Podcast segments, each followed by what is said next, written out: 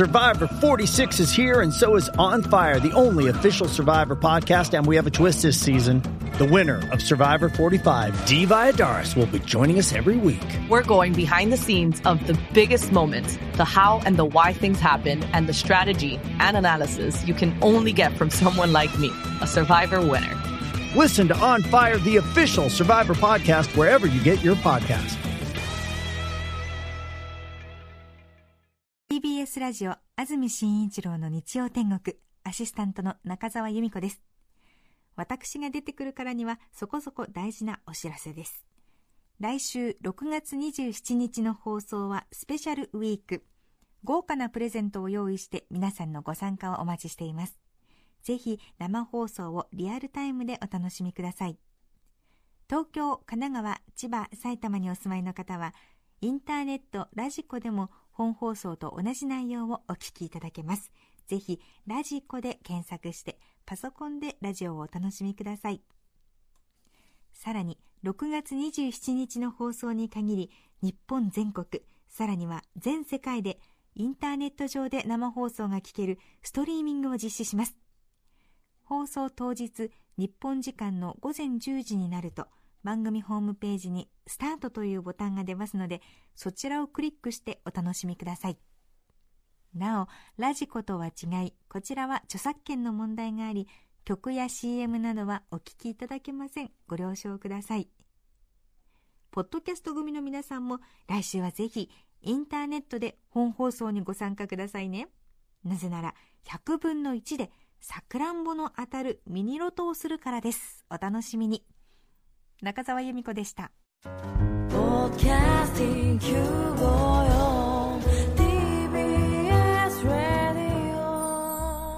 TBS ラジオポッドキャスティングをお聞きの皆さんこんにちは。安住紳一郎の日曜天国アシスタントディレクターの中山一輝です。日天のポッドキャスティング今日は151回目です。日曜朝10時からの本放送と合わせてぜひお楽しみください。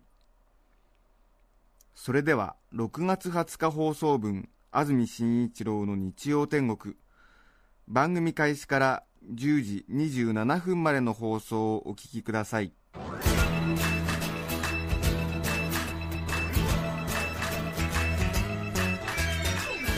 安住紳一郎の日曜天国。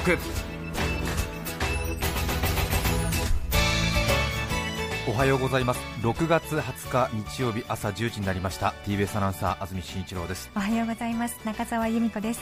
皆さんはどんな日曜日の朝をお迎えでしょうか？さて天気予報では雨だ雨だと言われていたような気がしますけれども、ええ、そこそこスタジオのあります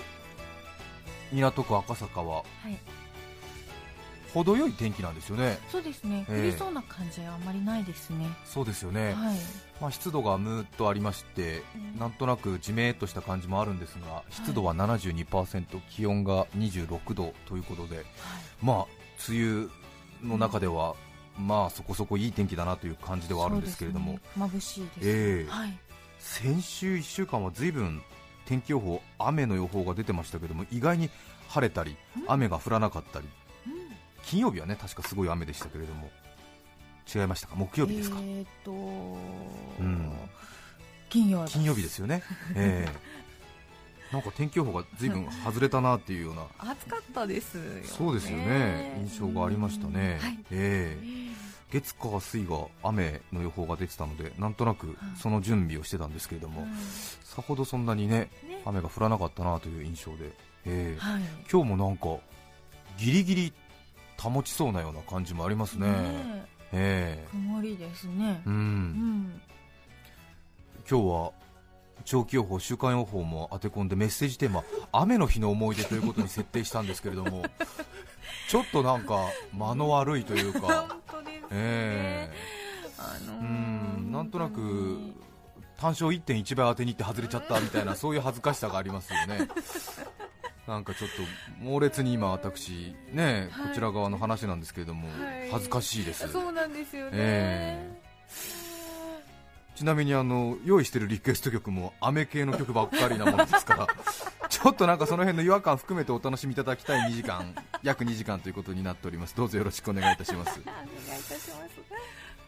今日6月20日の天気ですが関東地方曇り時々晴れだそうですね。午後は群馬、栃木、茨城、埼玉県を中心ににわか雨がありそうだということで、はい。夜は雷を伴って激しく降る恐れもあるそうです、北部ですね埼玉県と注意が必要だということです。最高気温は上がります。30度前後の予想。うーんこの湿度で30度までいきますとね。ええ。うん。すごいですね。ミスティーサウナな感じですよね。そうですね、はい。うん、なんとなくトマトの栽培ができそうな感じですけれども 最高気温は30度前後の予想。あそれから明日月曜日は曇り時々晴れ、はい。そして明後日火曜日以降は再び雨になるようだということですね、うん、梅雨らしくなってきましたね。はい。そうですね、さて、えーとまあ、大変細かいことなんですけども、えー、と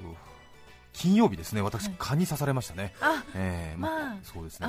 ちょっと早いんじゃないかなと思って、いろいろちょっと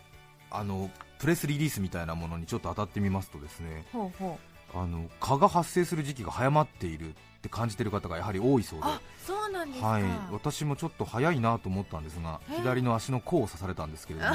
えーうっかりサンダルを履いてえ外を自転車でプラプラしている時に刺されてしまったらしいんですが、え。えー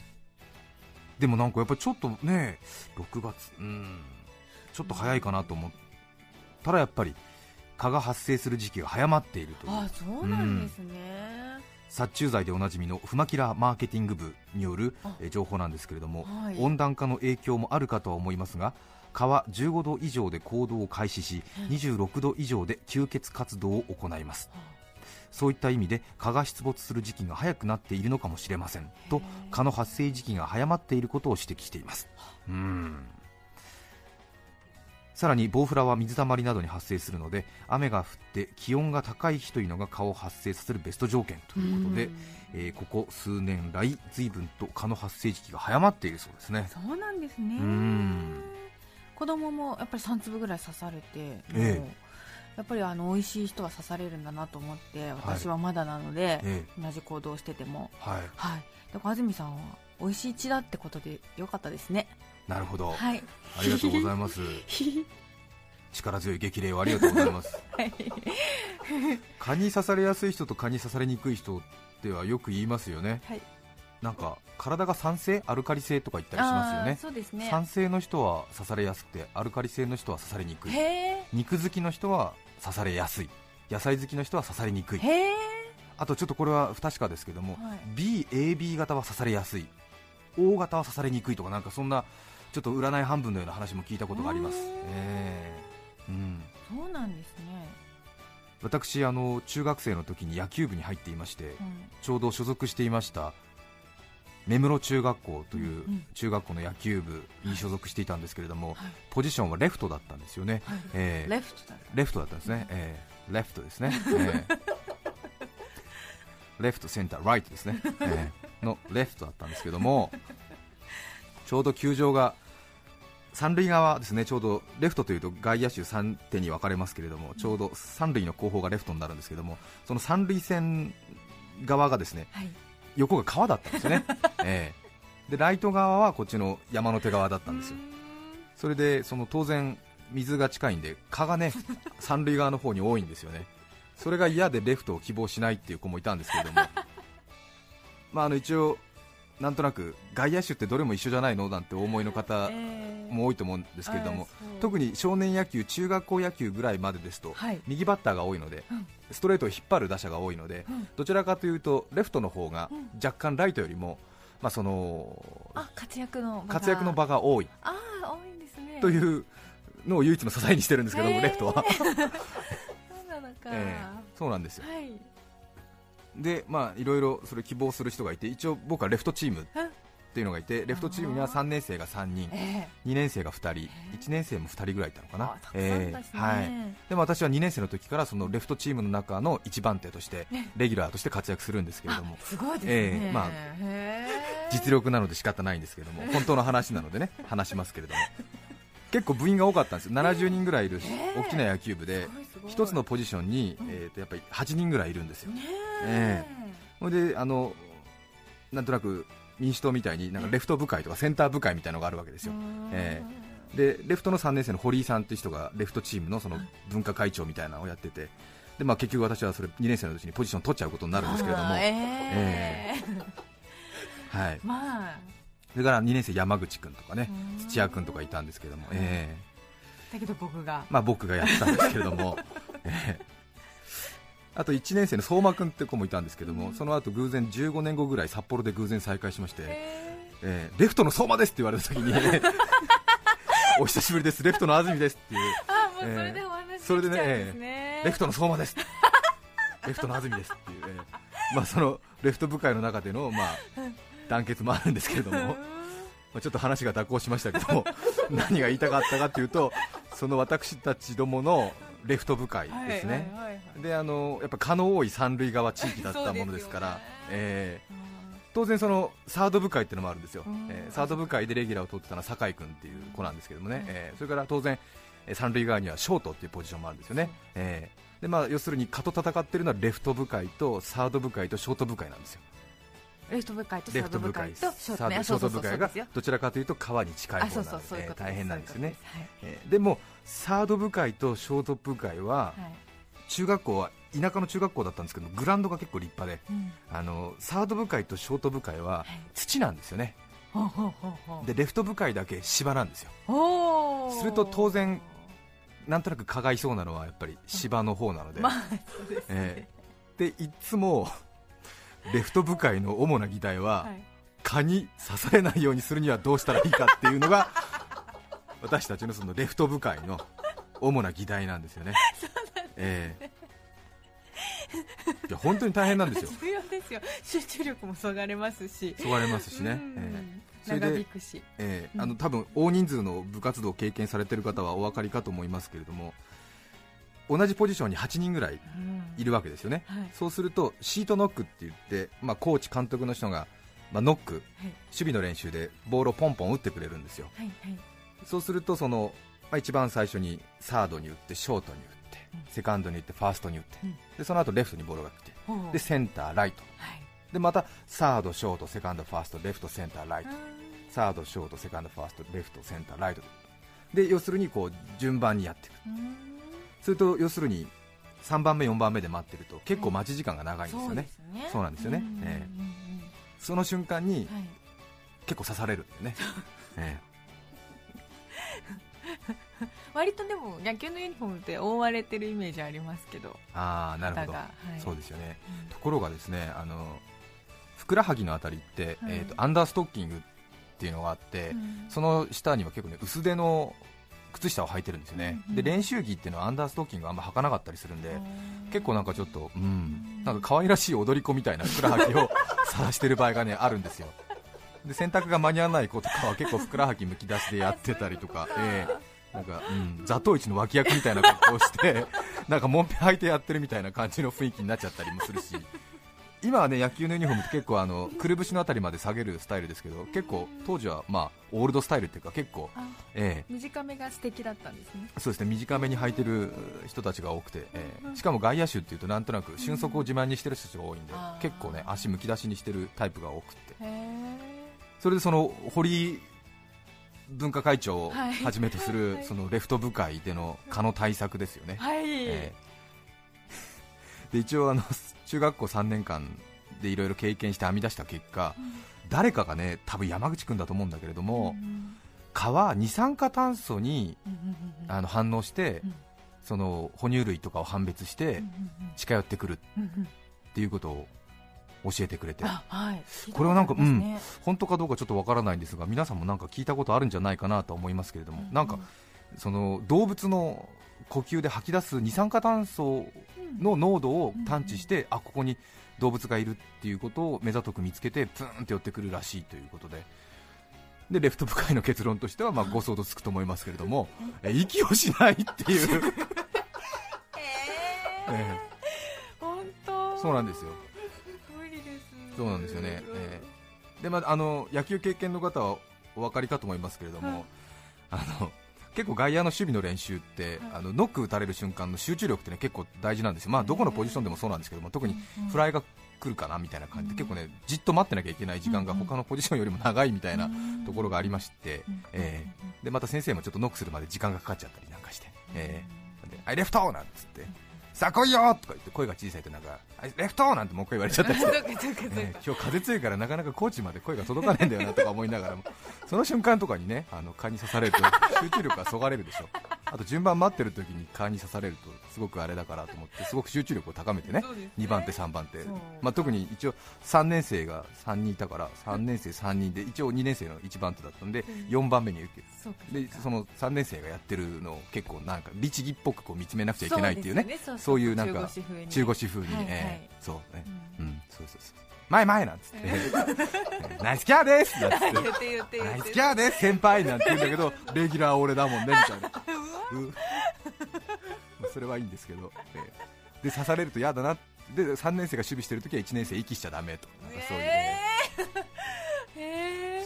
そうかそうか、えー、あじゃあそのレフト部会全体での二酸化炭素量を協力し合って抑える。抑える。ですね頑張りましたね。レフト部会。結構団結強かったんですよレフト部会は。えー、コーチトレーニングみたいなそうですね、えー、一回相馬君がなんかストローを持ってきたことがありますけど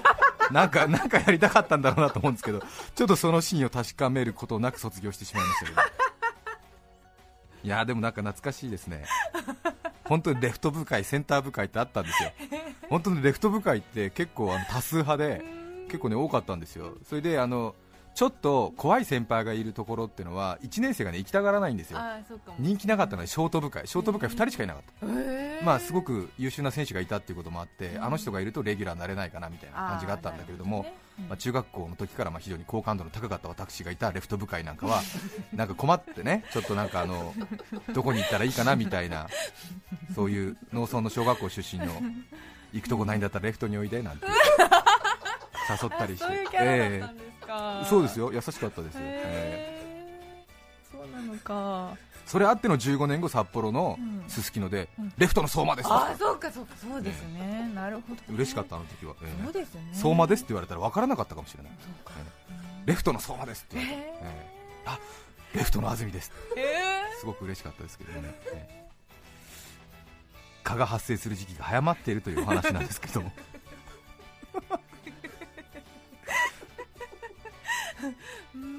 懐かしいですね、さてそれから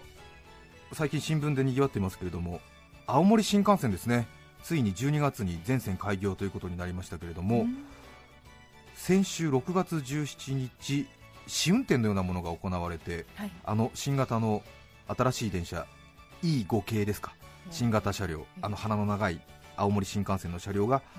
新しくオープンする新青森駅に到着してファンの人たちがそれを待ち構えたというちょっと一足早いお目見えの式典になったということですけどもね、えー、青森までついに新幹線が行くんだなという感じですね、ね、青森の方は嬉しいでしょうね、ね本当に、うん、飛行機っていうイメージですもの。そうですよね、はい、ただこの新しく開業する青森新幹線の話のところにも書いてありますけれども、うん撮り鉄対策ですか、えー、あ写真を撮る、うん、鉄道ファン、はい、はい、の警戒がまあ大変厳しかったということと、はい、さらにはそのまたこれからいろいろお披露目の機会がある中で、はい、撮り鉄対策に頭を悩ませているというそういう話も出てますけれどもね。撮り鉄対策皆さんお分かりでしょうか？ね最近ねつとに随分と言葉を聞くようになりましたね。うん撮り鉄。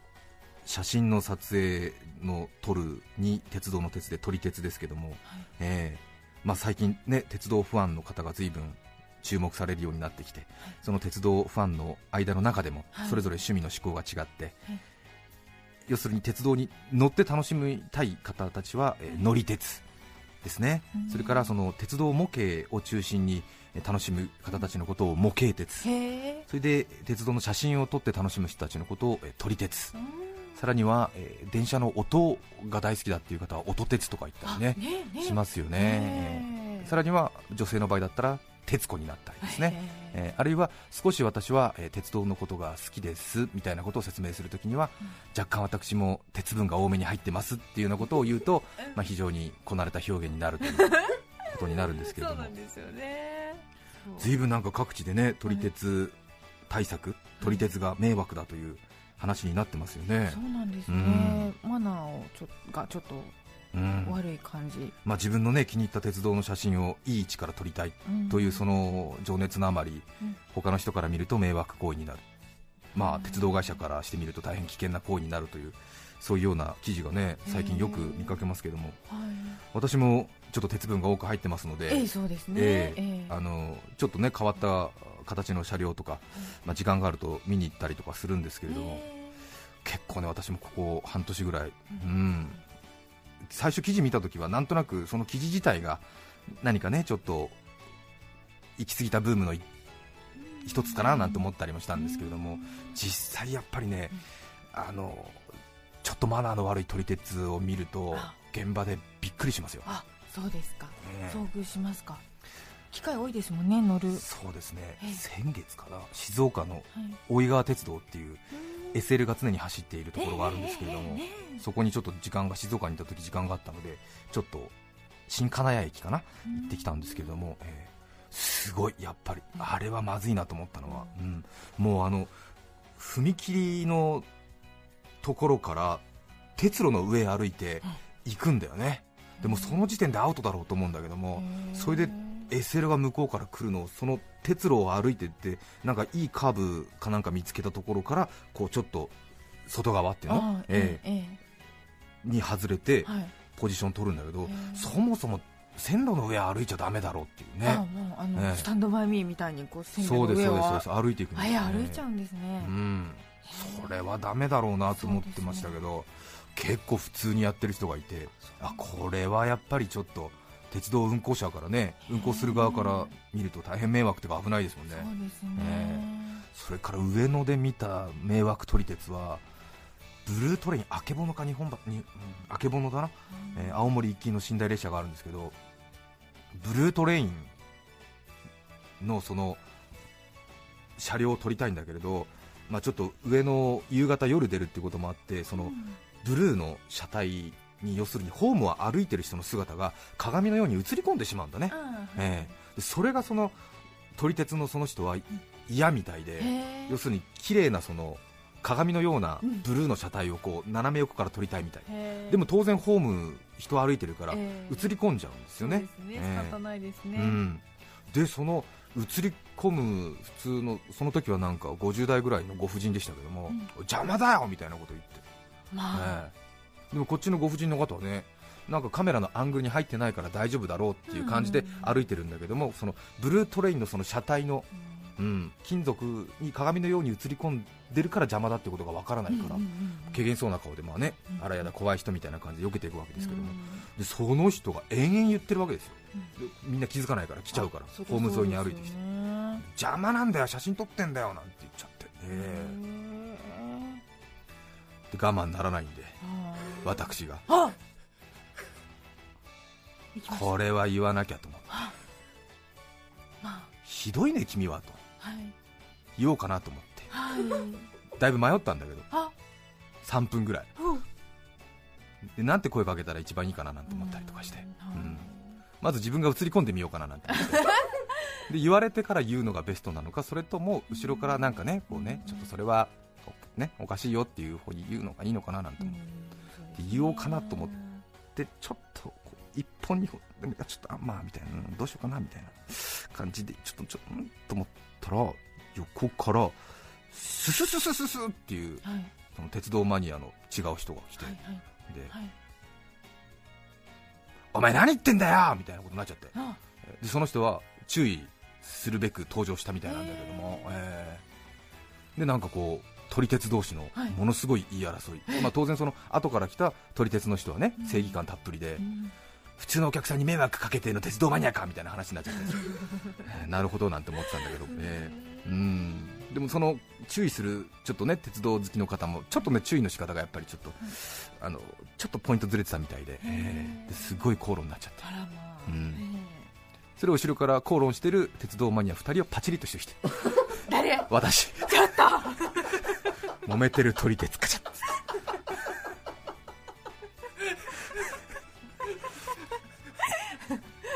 悪いですよ。いや悪くないですよ全然。そうですか？ええ。なんかちょっと撮ってみたくなったんでね、ええ。いやでもやっぱりちょっと応援したくなったというかあやっぱり心ある撮り鉄はいるんだなと思いましたねあそうかそうですね。えすごい勢いでやっぱ揉めてましてあそうですか。うん。まあねちょっとねどうなのかなと思いましたけどね、うん。でもやっぱりちゃんとモラルを守って人に迷惑をかけたくないと思っている人たちも当然いる、うん。でもやっぱりマナー違反をしちゃう人もいるという。この現実ですね、うん。ちょっとねせっかくあれですよね、うん、いい感じで鉄道ブームが来てるのにね水を差すのはもったいないですからね。そうですね。やっぱりね好きなものに対してやっぱり大事にしてほしいなというふうに思います。そうですね。さて今日のメッセージテーマはこちらです。雨の日の思い出。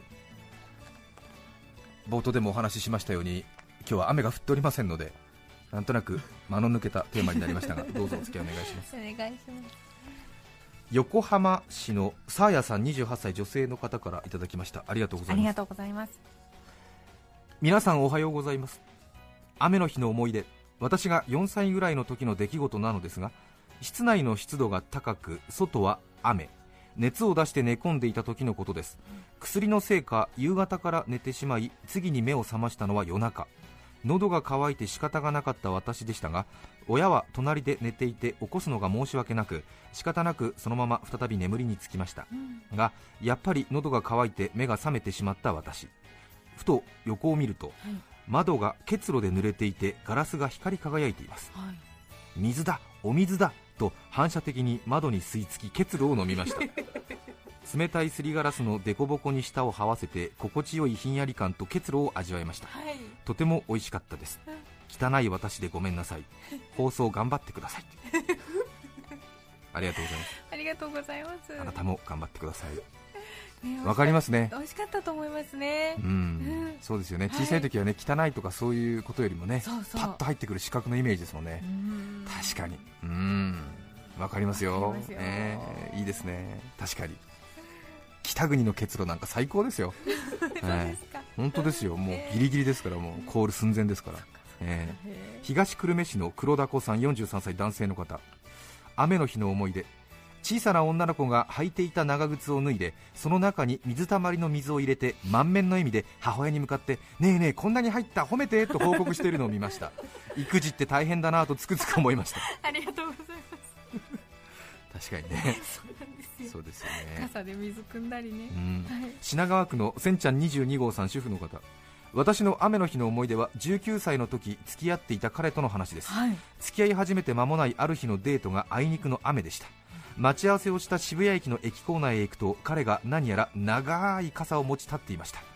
地上に上がると彼が俺の傘に一緒に入りなよと言いながらバサッと開いた傘がはい。ゴルフ用の傘でした。はあはあはあ。バカでかい傘それも黄色い蛍光色でした。よく覚えていませんがローマ字で何か会社名らしきものが書いてあった気がします。はい。渋谷の人混みの中目立つ。彼は相合い傘をしたかったようなので満足げな顔をしていましたが私は恥ずかしくてずっと下を向いて歩いていました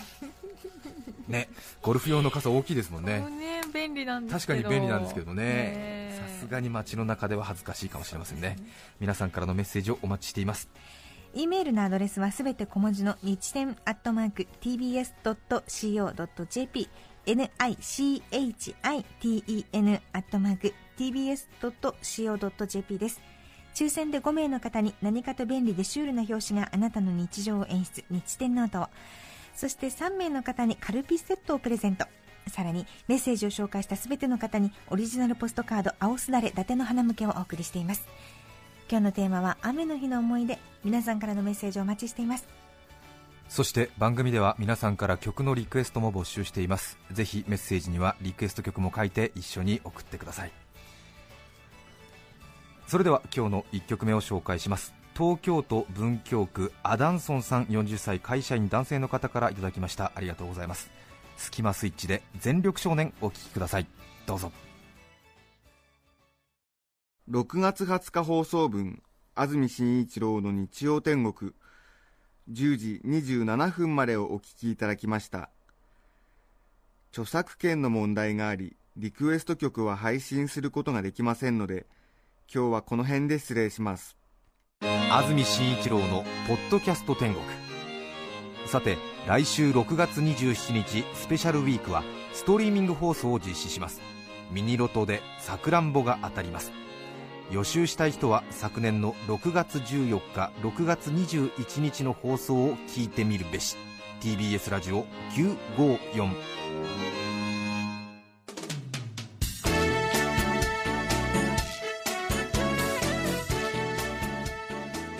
さて来週6月27日の安住紳一郎の日曜天国。